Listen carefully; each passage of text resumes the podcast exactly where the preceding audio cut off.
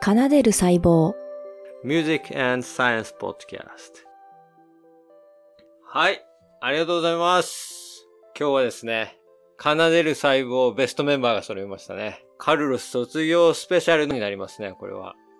えー赤木さん、塚の間さんを呼んでのですね、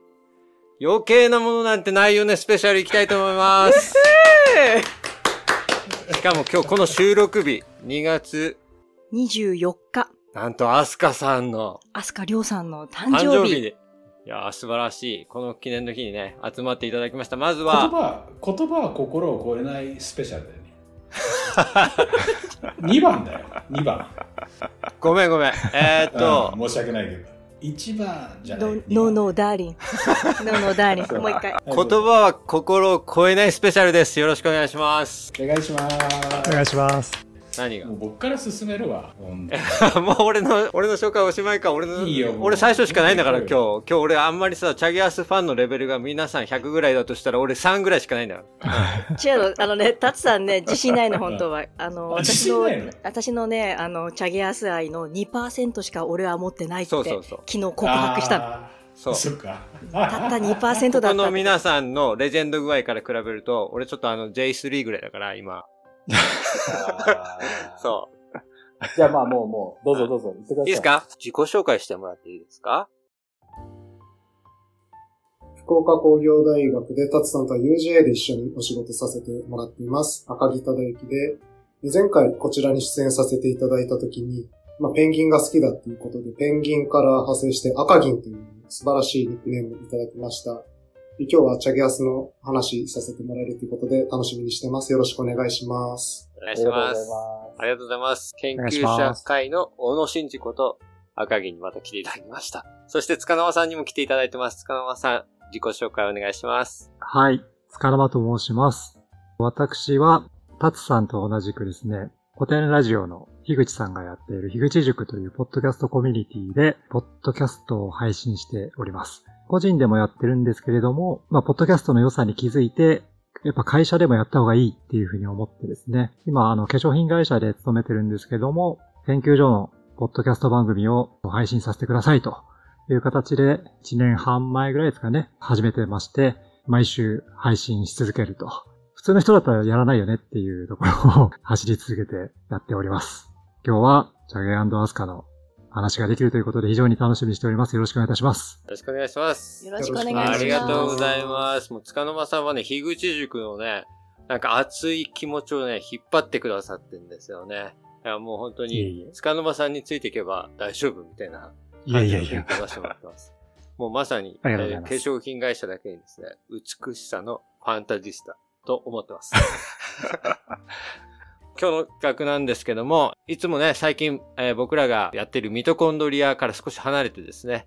でもミトコンドリアと繋がってるところもあるんですよね。ドラマ101回目のグルコースですよね。あの、グルコースで、あの、ATP が出てきて、で、その ATP がね、音楽は愛。愛を作るエネルギーは ATP っていうことで、もう今世紀最も ATP を賛成した名曲、Say Yes をですね、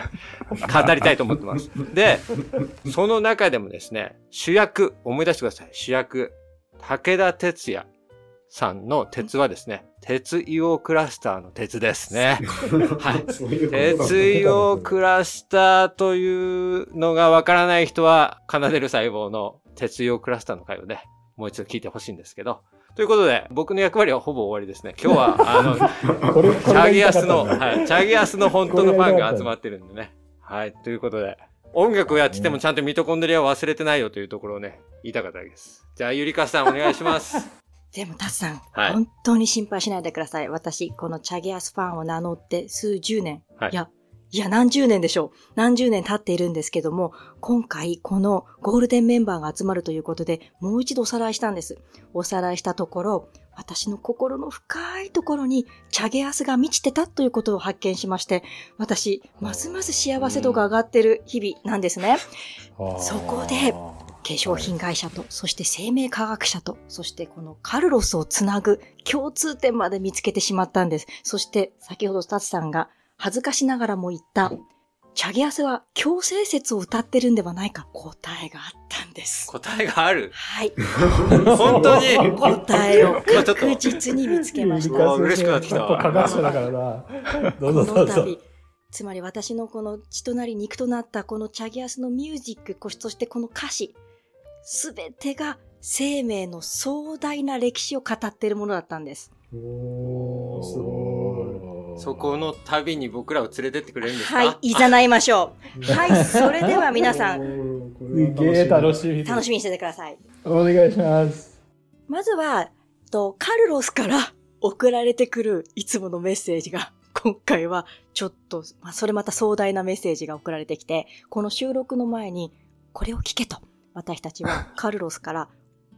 ミュージックメッセージを授かってるんですよね。赤金さんと塚沼さん、お聞きになりました？え聞きました聞きましたよ。カルロスさんからね、MP4 のファイルで3つぐらい送られてきまして、じっくり聞かせてもらいました。で、カルロスさんはね、視点が3つあったのかな。セイエスね、チャギアスのセイエスについていろいろコメントいただいて、まあセイエスにはジャズの要素があるであるとか、まあ楽器の使い方がユニークであるとか、まあ特に結婚式の要素がよく含まれている。で、あとはアスカ自身の歌い方がすごく鼻から抜けるような歌をしているっていうようなコメントいただいて。で、確かに音楽をここまで分解して解析してこういう風になってるっていう風なのを聞くのは初めてだったので、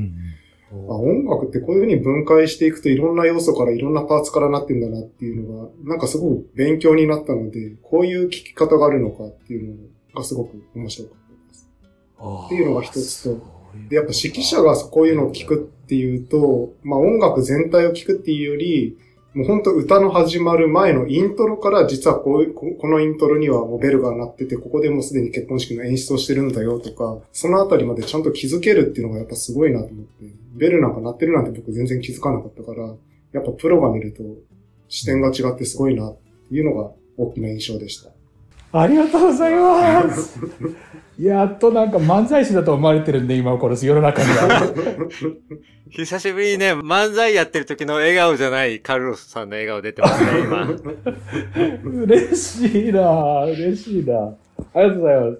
あ、塚野、塚野さんもちょっと聞かせてください、何か。さっきもう本当に赤銀、赤銀さんが言っていただいたようなところが、すべてが目から鱗であって、本当に涙が出るぐらい感動したっていうのが正直なところ、正直なところというか、まず感覚的なところですね。そう、具体的なところも言うと、最初ジャズテイストっていう話がありましたよね。僕、僕もほん、そんなこと全然考えてなくて、あの曲にジャズテイストなんてあるなんて全く思ってなかったんですけど、確かにそのピアノを弾きながらこう説明してくださってたんですけど、カルロスさんが。星の屋根、あ、これあんまり歌っちゃいけないんですかね。守られてみたいなところとかが、こう、確かにそのコードがすごい変わっていくなーって、まあ思ってたんですけど、それがピアノでこう、あの、弾かれていくと、すごいジャ、確かにすごいジャジーな感じで、しかもすごくおしゃれな感じで、で、カルロスさんの解説の中で、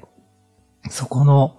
なんですか、1小節2小節になんか込められた、なんかすごいアスカさんの思いなのか、カルロスさんの思いなのか、どっち本当にこれちょっとね、みんなに本当に聞いてほしいと思ったし、私の近くのチャゲアスファンの人よりも聞いてほしいなと思ったりしちゃったぐらいなんですけど、それで鳥肌がまず立って、あと結婚式っぽく聞こえる部分っていうところも、本当に確かにプロポーズのね、ドラマだから、そういうことを意識してるんだなって、なんか解説聞いて思ったんですけど、それまでは全く思ってなくて、僕がね、すごく一番、あ、なるほど、なるほどというか、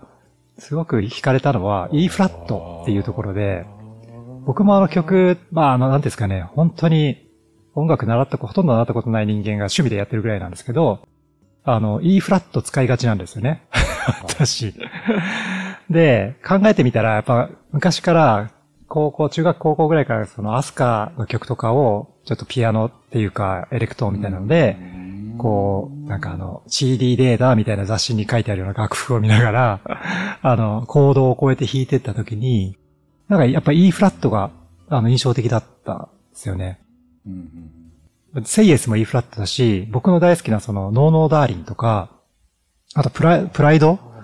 とかも多分、あれ E フラットだと思うんですけど、僕プライドとかノーノーダーリン弾くとき E フラットで弾いてるんで、あの、僕が勝手に変調していなければ、あ、転調していなければ、あの、E フラットだと思っていて。いやいや、いやいやいやは F ですよね。あそうですねそうそうそう。ファソラソファドファだから。うんうん。うーん、まあそうか。あ、そういうふうに聞いていただそうですね。だから E フラットの響きっていうのはなんか、やっぱすごく、なんか見せられるものが何かあるんだなっていうのをちょっと感じました。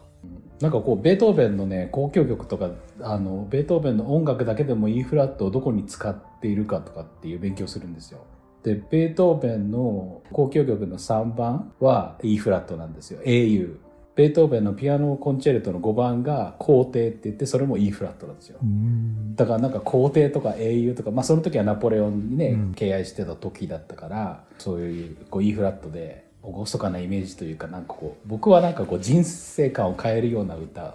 は E フラットに持ってくるんじゃないかなっていうふうに思ってますね。いいキーだと思います。そうですね。ああと、チャゲアスじゃないですけど、あの、僕の好き大好きな aikoのカブトムシとかも多分あれも E フラットだったんじゃないかなとあ、そうなんです。思っていて、僕も大好きだし、チャゲ、チャゲが大好きなんですよね、カブトムシ。あ、そうなんです。そう、チャゲがね、チャゲさんがカブトムシをすごく絶賛してたっていう昔の記憶がありますね。ウウキペディア情報によると、セイエスは第1回目の台本を、まあ、彼が、アスカが読んだか、まあ、読んでもらったかして、第1回目の内容は知ってたんですって。で、その後、セイエスを作曲して、ウキペディア情報ですよ。そんな、赤木君とか言わないでください。ウキペディア情報なんで。で、それで、あ楽曲を作り上げて、セイエスを作り上げて、結婚式の音楽ですよね、そのカルロスが言うように。なのに私たちはすごいハラハラして本当に結ばれるのかってハラハラしてみたんだけれども、で、結ばれるために結婚式の音楽だったんだけど、本当の台本は結ばれるっていう、と話の設定じゃなかったんですあっ、て。そうなんですで、か。ああ、面白い。ドラマが強かった時は書き直せって言うんだけれども、アスカは完成してるから書き直せないっていう話になって、あれはハッピーエンドの曲、プラスハッピーエンドの物語になったっていうそうだ、話なんです。曲の方が強くてうん、本を書き換えさせたらしいです。イエスと言わせたんですね。面白い。この曲が先に、だから、アスカは一回しか聴いてなかったわけだよね。その本を見てなかったから。ウキペディアによると。草がウィキペディアに頼っていいの？この曲できちゃったらさ、終わりをさ、ね、ハッピーエンドにするしかなくなったっていう話がそれは面白いな。俺、武田鉄矢最後だってハッピーエンドじゃなかったら、ここまで心に残んなかったんじゃないかと思うもん。鉄と硫黄のクラスターはできなかった気がするね。あ持ってきたいのね、持ってきたいのね。そこは、そこ、もう今日俺のペースだから、これ音楽だから。俺ちょっとコード進行とさ、あの、うん歌詞について、ちょっと語りたいんだけど。いい？ぜひ。ぜひ。いいですか？お願いします。お願いします。えっとですね、じゃあ、レクチャーしまーす。カルロス・ナイト・ニッポン えっとですね、まず、ざっくり皆さん歌詞を、あの、携帯でもいいので見てください。大まかに分けて3つテーマがあります。恋、愛、心。言うね、カルロス。一番最初は恋。で、真ん中ら辺愛。で、そのさ、えー、2番目が全部心なんです。でそれを証明します。えっ、と、まず、一番最初の方が、こう余計なものないよねって、こう、ちょちょっとこう、こう仲良くなっていく恋、愛の構えさ、嘘やわがまま、こう、可愛い感じ。恋人のフレーズになる。で、真ん中ら辺に、えーこのまま二人で夢っていうちょっと大きなテーマが出てくるんですよ。もうちょっと。で、一緒に何気なく暮らさないかっていうテーマ。何度も言うよ、君は確かに僕を愛している。ここ、この僕を愛してるっていうのは僕はドラマから来てると思うんですよ。引っ張っていくよ、みたいな。なんかまあ、だ、なんだろうな。当時の結婚観もあると思うけど、まあその結婚っていうか愛について言いますよね。で、2番なんですけど、心。で、これ二つ心って書いてるんですよ。言葉は心を超えない。とても伝えたがるけど心に勝てない。僕は思うに、これはここの部分が一番彼が言いたいところなんじゃないかなと思うんですよ。言葉は心を超えない。とても伝えたがるけど心に勝てない。君に会いたくて会えなくて寂しい夜。星の屋根に守られ、恋人の切なさをしこれすごくないですか？この4行。で、ちょっとまあ軽くなって、このまま二人で朝を迎えて、いつまでも暮らそう。で、あ、そうだ。ガラスケースに、これです。これが決め手なんです。結婚指輪を示唆してるんです。このガラスケースに笑わないように。なんで、まあ一番最初に聞いたピアノとかバイオリンとかが、そこはね、ちょっとね、意義ありなの、私。あ、いいがあるんだ。でもいいの、いいのうん。カルロスはいいの。だってそれはだって、ね、人の感受性だから、そうそうそう、そうそう、そうなんだよ。カルロス、続けて続けて。うん。で、そう、そう言われて、あの、嬉しかったの、実は。僕は、この曲が素晴らしいなって思うのは、恋から始まって、愛になって、心にドーンってなって結婚っていう、この4段階がちゃんと上から下まででできてるんじゃないかなって思った。歌詞を聞いて。なるほど。はかぎがうなってる すごいね。どうでしょう、先生多たち。分、あ後でお話になるかなと思うんだけど、うん。この歌詞で、もう未だに僕がわからない箇所が、やっぱガラスケースのところなんですよ。あ、やっぱり？やっぱ私もね、うんそこ、あ、そうか、カルロスはこう来るかと思って、うんえ、赤銀は何だと思ってました、ねガラスケース。ってこ。のい一言だけがガラスケースに並ばないようにっていうのは何を言ってんのかなっていうのがもう未だにずっとわかんなくて、まあ、前回のカルロスさんのあれで、まあ結婚指輪を置いておくってことなのかなって思ったりして、でもまだちょっとね、僕しっくりこなくて、おうん、この流れでガラスケースに並ばないようにっていうのは、うん、どういうことなんだろうなっていうのが、今日ここがね、解明できればいいなって来たんです。あ、うん。いいですうん。ね。他のところは全部わかる。塚の間さえっとんは、ね、僕、あの、正直、あの、歌詞ってそんなに深く理解しようとしてたりしてしてなかったんですよね、チャゲアスの曲だけじゃないんですけど。でも今こうやって話を聞いてて思ったのは、このガラスケースに関しては、多分なんとなく、ウィンドウショッピングじゃないけど、お店の中に大量生産されてる何かしら、お店に並んでる何かしら、みたいな、そういうものじゃなくって、じゃないよねっていう何か を伝えたいのかなと思ってたんですよね。あ、近い近い。うん私、塚の間さんにとっても近いの。そのあ、、そうそう、僕も同意見。一般的なものとか、手が届かないものとか、見、見本とか、理想ではなくて、っていうのは、その後に、えっと、愛には愛で感じ合おうよ。恋の手触り消えないように。私そこが、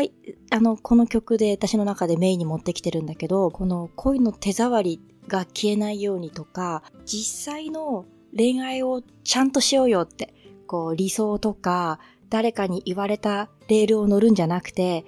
僕が僕の力で掴み取る、あなたがあなたの力で掴み取るっていうやつで、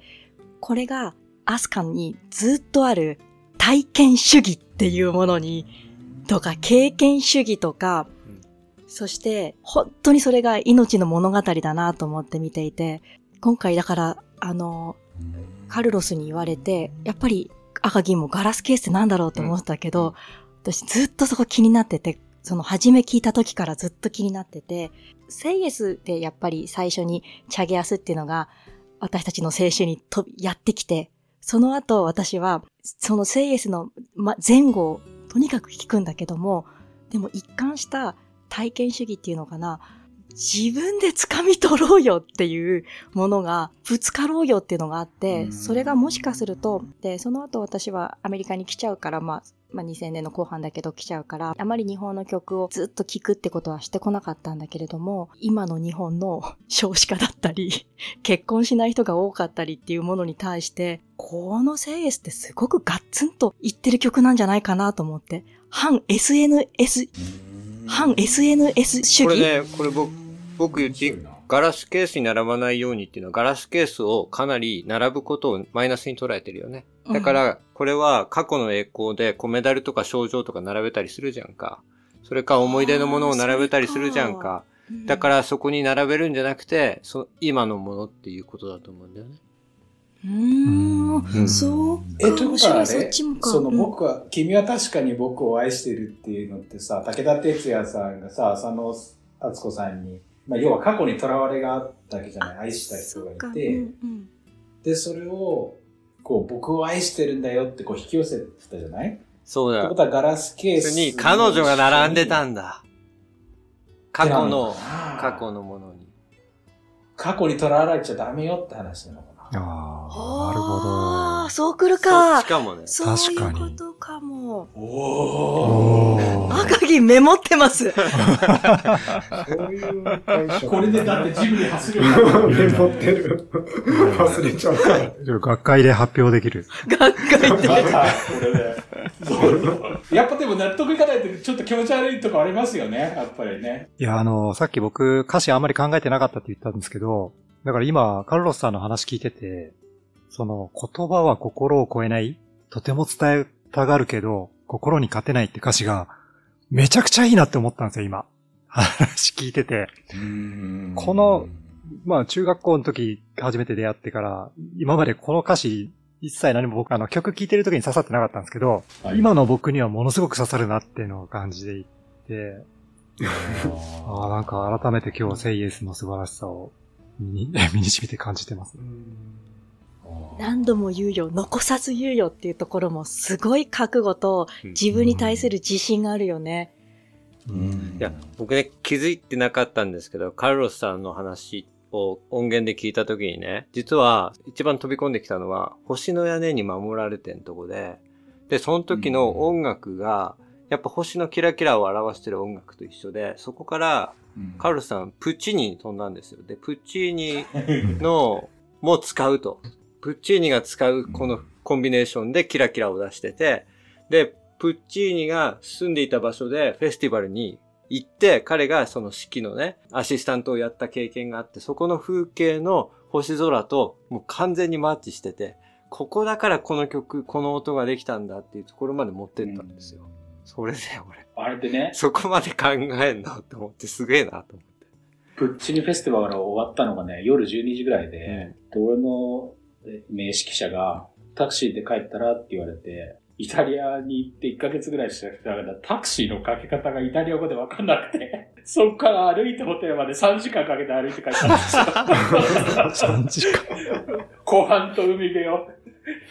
だからね、星空が綺麗だったんだね、じゃあ。そうそう、トースカは素晴らしかったけど、星空がね。うん俺どうやって帰るんだろう、これ、と。そうか。そうなんですよ。あの、コード進行をちょっと話したいんですけど、まあ、あんまり難しいことを言いたくないので、一つコンセプトとして皆さんに共有したいなと思ったのが、コードの変わり方なんです。で、コードの変わるタイミングっていうのは、基本的にはバッハの時は、あの、一拍ごとに変わってたんですよ。パンパンパンパンパンパン。で、それが古典派、個人主義、ベートーベンとかになって、一小節ごとになっ